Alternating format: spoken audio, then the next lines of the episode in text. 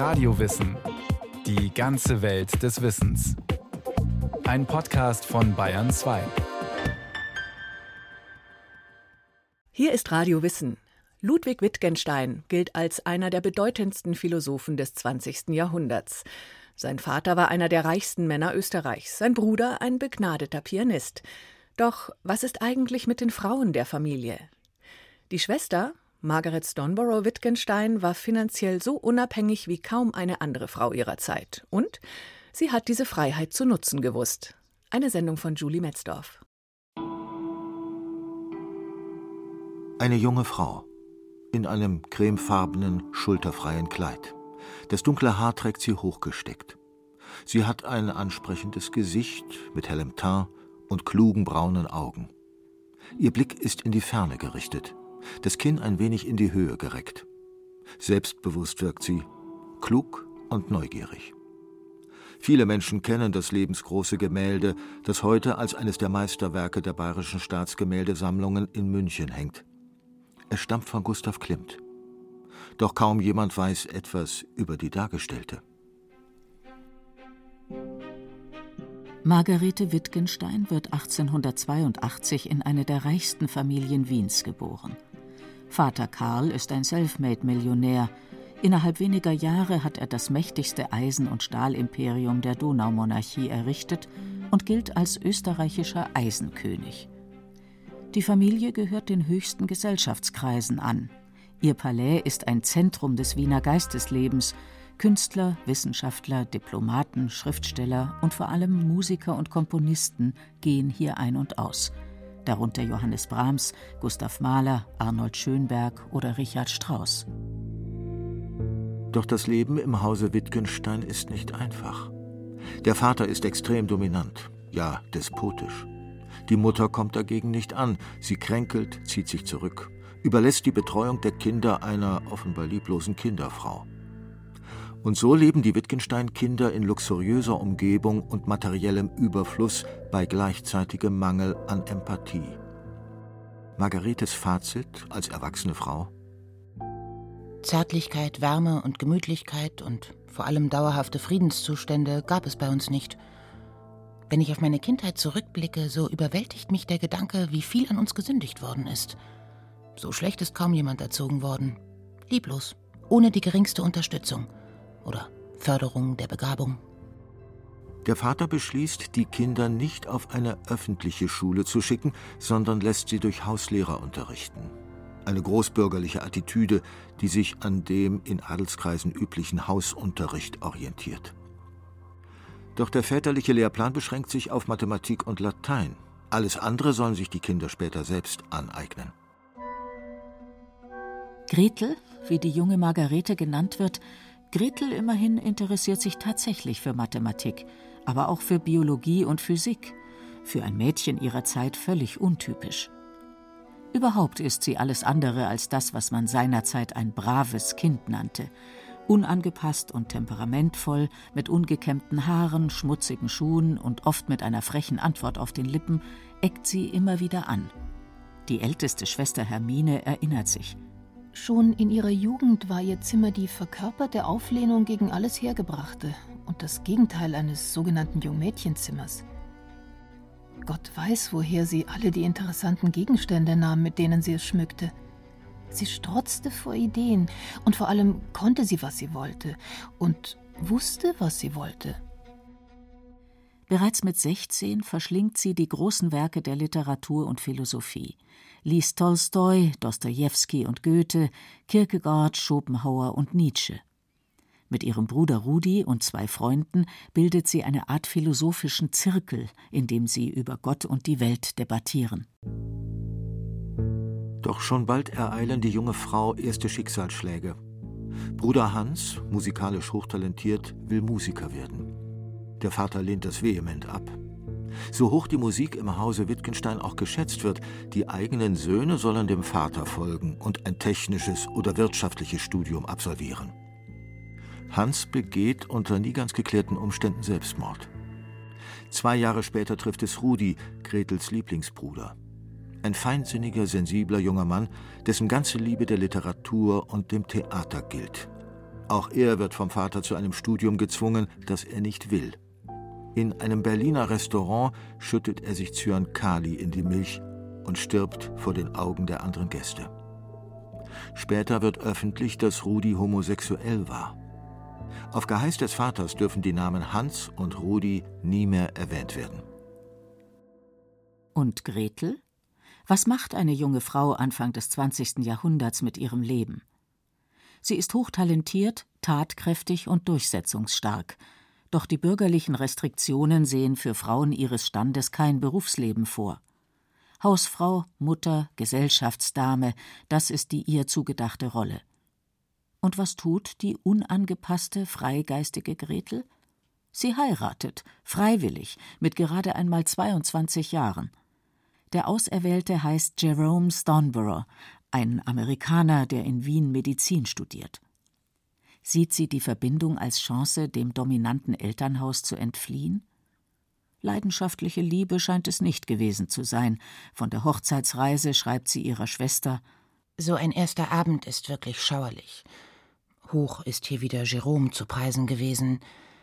Ich glaube, niemandem ist es leichter gemacht worden wie mir. Bevor die Tochter Wien mit ihrem Ehemann Richtung Berlin verlässt, lassen die Eltern sie von Gustav Klimt malen. Das Bild zeigt eine elegante junge Frau in einem aufwendigen Kleid. Hinter ihr ist eine Wand zu sehen mit einem Muster auf Kopfhöhe, ein Mosaikfries vielleicht. Sonst ist der Raum nicht näher bestimmt. Überhaupt wirkt sie in dem weiten Kleid seltsam körperlos. Ihre Standfläche bleibt unklar, die Füße sieht man nicht der Kunsthistoriker Dr. Joachim Karg von den Bayerischen Staatsgemäldesammlungen. Attribute, die einen Hinweis geben auf Interessenstellungen, Positionen eines Menschen, all das fehlt. Stattdessen ist hier Margarete eingebettet in einen architektonischen Zusammenhang, gekleidet in ein wunderbares Kleid der Wiener Werkstätte. Der Hintergrund lässt an Josef Hoffmann denken, der Wiener Werkstätte. Und so ist es tatsächlich eigentlich so, dass der durchgehende, der überwiegende Eindruck dieses Gemäldes, ich sage bewusst nicht Porträt, natürlich genau diesem Ensemble dient. Karl Wittgenstein hat sich noch relativ jung von seinen Geschäften verabschiedet und widmet sich fortan fast ausschließlich der bildenden Kunst. Nach und nach baut er eine bedeutende Privatsammlung auf und wird zum wichtigsten Förderer der Wiener Sezession, einer Vereinigung Wiener Künstler, die den vorherrschenden Konservatismus und einen an alten Formen orientierten Historismus vehement ablehnen. Das Sezessionsgebäude am Wiener Karlsplatz mit seiner goldenen Lorbeerkuppel heute ein Wahrzeichen Wiens wäre ohne die finanzielle Unterstützung von Karl Wittgenstein wohl nie gebaut worden. Das Bild der Tochter gibt man also bei Gustav Klimt in Auftrag, einem der Initiatoren der Sezession. Nach heutigem Stand kostete es mehr als 100.000 Euro, war also extrem teuer. Doch ein Bild vom ausgesuchtesten Maler Wiens war eben auch ein Prestigeobjekt. Und mit der Formensprache der Moderne zeigte man sich selbst als fortschrittlich und zukunftsorientiert. In seiner stilistischen Abkehr vom Pomp der K- und K-Monarchie war es größtmöglicher Ausdruck bürgerlicher Emanzipation. In Sachen Kunst folgt Margaret, wie sich Gretel bzw. Margarete nach der Hochzeit nennt, dem Weg des Vaters. Nicht nur, dass sie ein Kunstwerk nach dem anderen kauft, anfangs vor allem von den Wiener Sezessionisten, sie überträgt auch die Gestaltung ihrer neuen Wohnung in Berlin, wo Jerome in einem chemischen Institut arbeitet, den Wiener Werkstätten. Aber Kunst kaufen allein füllt sie nicht aus. Als außerordentliche Zuhörerin sie hat ja keinen Schulabschluss, besucht sie Vorlesungen an der Universität über Embryologie und Histologie und beginnt in einem Chemielabor zu arbeiten. Wegen ihrer Schwangerschaft muss sie die Arbeit bald wieder aufgeben. Anfang 1906 kommt der erste ihrer beiden Söhne zur Welt. Wenig später lässt sich das Paar in Zürich nieder. Doch ihre Mutterrolle und der Aufbau einer eigenen Kunstsammlung reichen Margaret noch immer nicht. Sie will die Matura ablegen, um damit regulär an einer Hochschule studieren zu können. Ihre Entscheidung ist äußerst ungewöhnlich für eine erwachsene Frau in ihrer Zeit, und wegen der bisherigen, schlechten bis gänzlich fehlenden Ausbildung fallen ihr die Prüfungen auch gar nicht so leicht. Es war furchtbar anstrengend. Ich war die einzige Dame in dieser Abteilung mit erweiterter Mathematik, die durchgekommen ist. Nachher war mir aber zwei Tage lang ganz miserabel vor lauter Müdigkeit. Jetzt habe ich ein herrliches Gefühl. Direkt im Anschluss schreibt sie sich an der Universität für Physik und Mathematik ein. In Zürich sind Frauen damals bereits zum Studium zugelassen. Doch Jerome hat andere Pläne. Noch im gleichen Jahr übersiedelt die Familie nach Paris. Als gute Ehefrau geht Margaret mit. Paris ist Anfang des 20. Jahrhunderts das Zentrum der Moderne. Margaret genießt das reiche Kulturangebot. Ihr Leben besteht aus Kunstkäufen, Kulturgenuss, Verwandtenbesuchen und Reisen. Es ist, als würde Margaret drei Leben gleichzeitig leben. Zum einen erfüllt sie die Rolle einer der reichsten Frauen ihrer Zeit, lebt auf großem Fuß, richtet die Wohnungen luxuriös ein, fährt große Autos und kauft Unmengen an Kunst. Zugleich hat sie die Freiheit, die ihr Geld ihr bietet, zugunsten einer Ehe fahren lassen und nimmt diese Ehe sehr ernst. Obwohl sich Jerome schon bald als depressiv und rastlos entpuppt, wird sie ein Leben lang zu ihm halten und ihm von einer in die andere Stadt folgen. Sie will aber auch nicht nur Mutter und Ehefrau sein. Und so nimmt sie ihre in Zürich begonnenen Studien in Paris wieder auf und schreibt der Schwester Ich kann dir nicht beschreiben, wie gern ich lerne. Ich bin ein anderer Mensch, wenn ich etwas zu arbeiten habe. Ich bin in so gehobener Stimmung, dass ich den ganzen Tag singen könnte. Wenn man das nur allen Menschen verschreiben könnte. Ich bin sicher, dass das ein Universalheilmittel gegen Unzufriedenheit ist und ein guter Ersatz für Mann und Kind. Mit Ausbruch des Ersten Weltkriegs wird auch die Wittgenstein-Familie von der allgemeinen patriotischen Begeisterung erfasst. Alle drei Söhne rücken freiwillig ein, sogar der ewig kränkelnde und offiziell untaugliche Ludwig. Auch Margaret glaubt, der Krieg könne als heilsames Stahlbad von Dekadenz, Alltagsroutine und psychischen Problemen befreien. Endlich kann Margaret sich einer gesellschaftlich sinnvollen Aufgabe widmen. In ihrem Sommerhaus in Gmunden am Traunsee richtet sie ein Lazarett ein. Natürlich kann man nicht über Margarete Wittgenstein sprechen, ohne nach dem Verhältnis zu ihrem berühmten Bruder Ludwig, einem der bedeutendsten Philosophen des 20. Jahrhunderts, zu fragen. In ihren Jugendjahren scheint Margaret großen Einfluss auf den sieben Jahre jüngeren zu haben. Durch sie kommt er erstmals mit Literatur und Philosophie in Kontakt. Sie diskutieren viel, spielen gemeinsam Theater. Trotzdem absolviert Ludwig zunächst ein technisches Studium und wird Ingenieur. Erst später gewinnt sein Interesse für Philosophie die Oberhand. Er geht nach Cambridge und wird schließlich Professor. Ludwig hat stark depressive Züge. Im Umgang mit anderen ist er kein ganz einfacher Zeitgenosse. Auch Margaret kann mit ihrer oft scharfen Kritik und ihrer keinerlei Widerspruch duldenden Art ein ganz schöner Trampel sein. Das Verhältnis der Geschwister ist dementsprechend schwankend. Hin und wieder rumpelt es, dann wieder stehen die beiden über Jahre hinweg in regem geistigen Austausch. Immer wieder lässt Ludwig seiner Schwester Abschriften seiner philosophischen Abhandlungen zukommen, weiß er doch um ihre intellektuelle Kompetenz. Margret Greiner, Autorin des Buchs Margaret Stoneborough Wittgenstein, Grand Dame der Wiener Gesellschaft. Ich bezweifle, ob sie Einfluss auf seine Schriften hatte. Das glaube ich nicht so recht. Aber dass er am Leben blieb, dass er, der nicht nur einmal im Leben sehr depressiv war, auch Suizidgedanken hatte, dass er am Leben blieb, dass er Halt und Struktur immer wieder in seinem Leben fand, das verdankt er sicher seiner Schwester, die ihn vorbehaltlos, es gab Krisen, aber trotz allem vorbehaltlos geliebt hat. Als die USA im April 1917 in den Krieg eintreten, reisen die Stoneboroughs in die Schweiz aus. Isoliert von der Heimat und ihrer Familie gerät Margaret in eine tiefe Krise. Ihre Ehe kann als gescheitert gelten, auch wenn sie sich allein schon wegen der Kinder nie trennen wird. Aus der schweizerischen Isolation heraus nimmt Margaret lebhaften Anteil an den Geschehnissen in der Heimat, die Einführung einer Republik hält sie für unumgänglich. Den Anschluss Österreichs an Deutschland aber lehnt sie vehement ab. Die Hungersnot in der Heimat belastet sie schwer. Sie will helfen, doch Zusendungen ins feindliche Österreich sind natürlich verboten.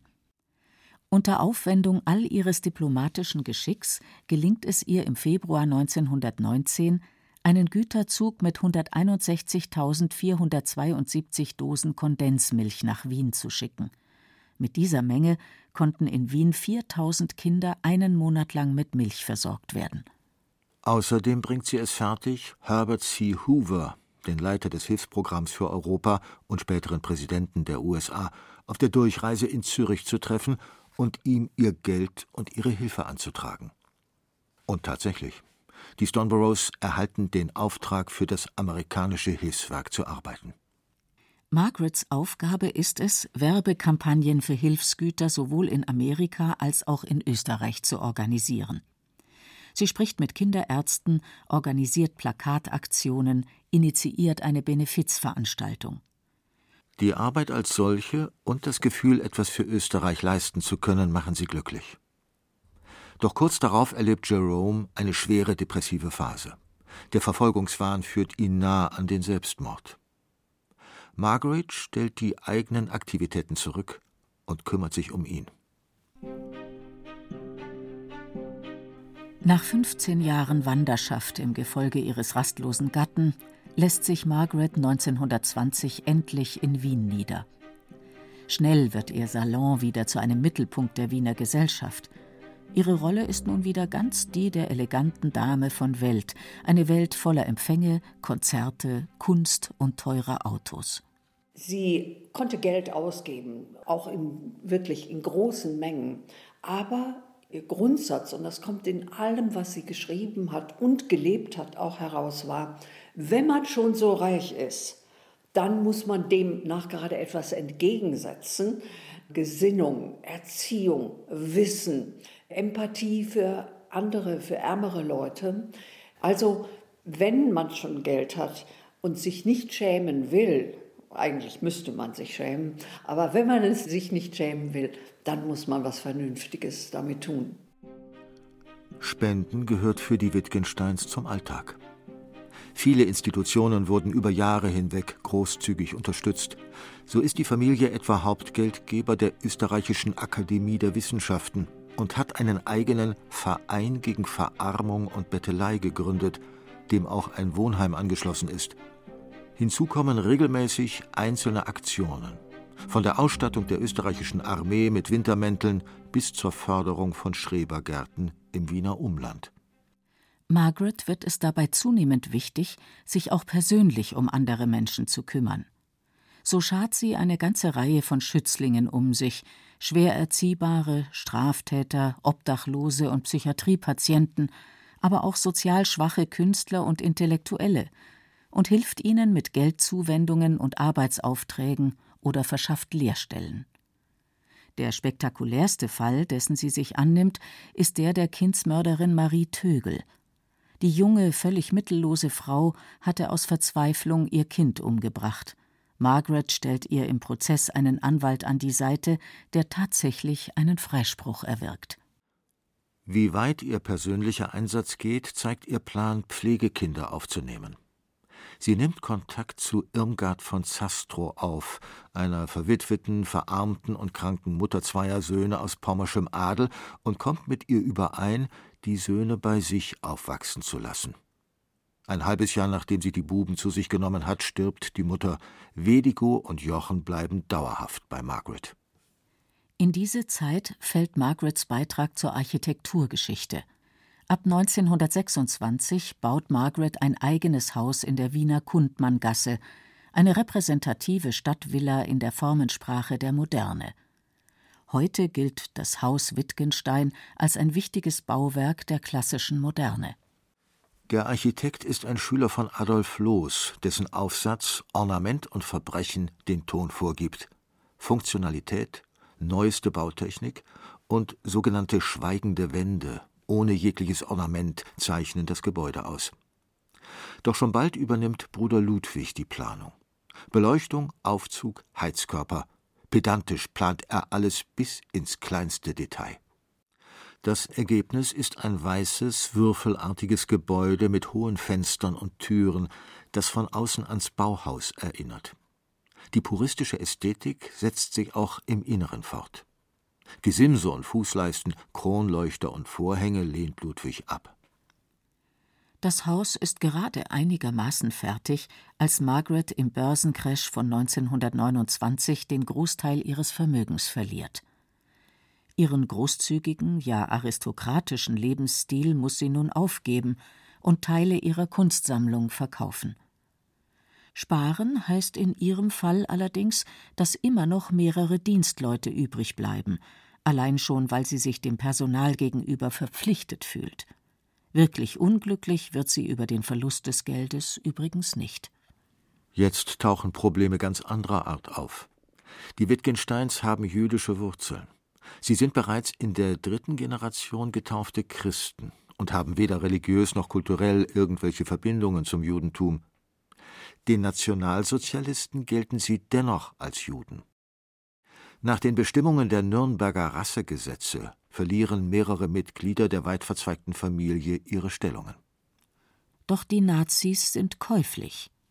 Im Gegenzug für einen Großteil des Familienvermögens wird irgendein Großvater schließlich auf wundersame Weise zum Christen erklärt.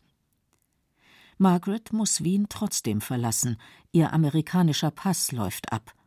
Im Januar 1940 emigriert sie zum zweiten Mal aber nicht ohne vorher noch die Rettungsaktion Sigmund Freud voranzutreiben. Margaret ist es, die der Familie des jüdischen Psychoanalytikers den entscheidenden Anwalt vermittelt, dem es gelingt, die Ausreiseerlaubnis zu erwirken.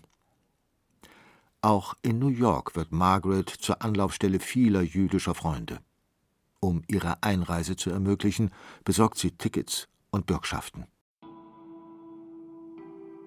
1958 stirbt Margaret als letzte der Wittgenstein-Schwestern in Wien. Begraben wurde sie in Gmunden, neben Jerome, der sich bereits 1938 das Leben genommen hatte.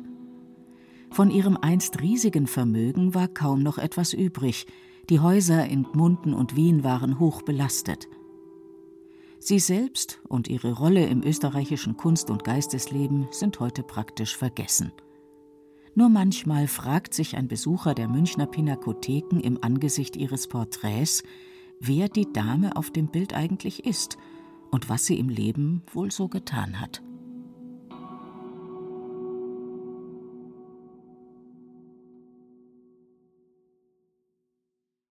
Das war Radio Wissen, ein Podcast von Bayern 2. Autorin dieser Folge Julie Metzdorf.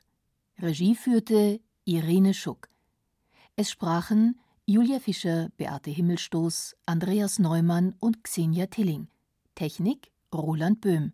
Redaktion Andrea Breu. Wenn Sie keine Folge mehr verpassen wollen, abonnieren Sie Radio Wissen unter bayern2.de slash podcast.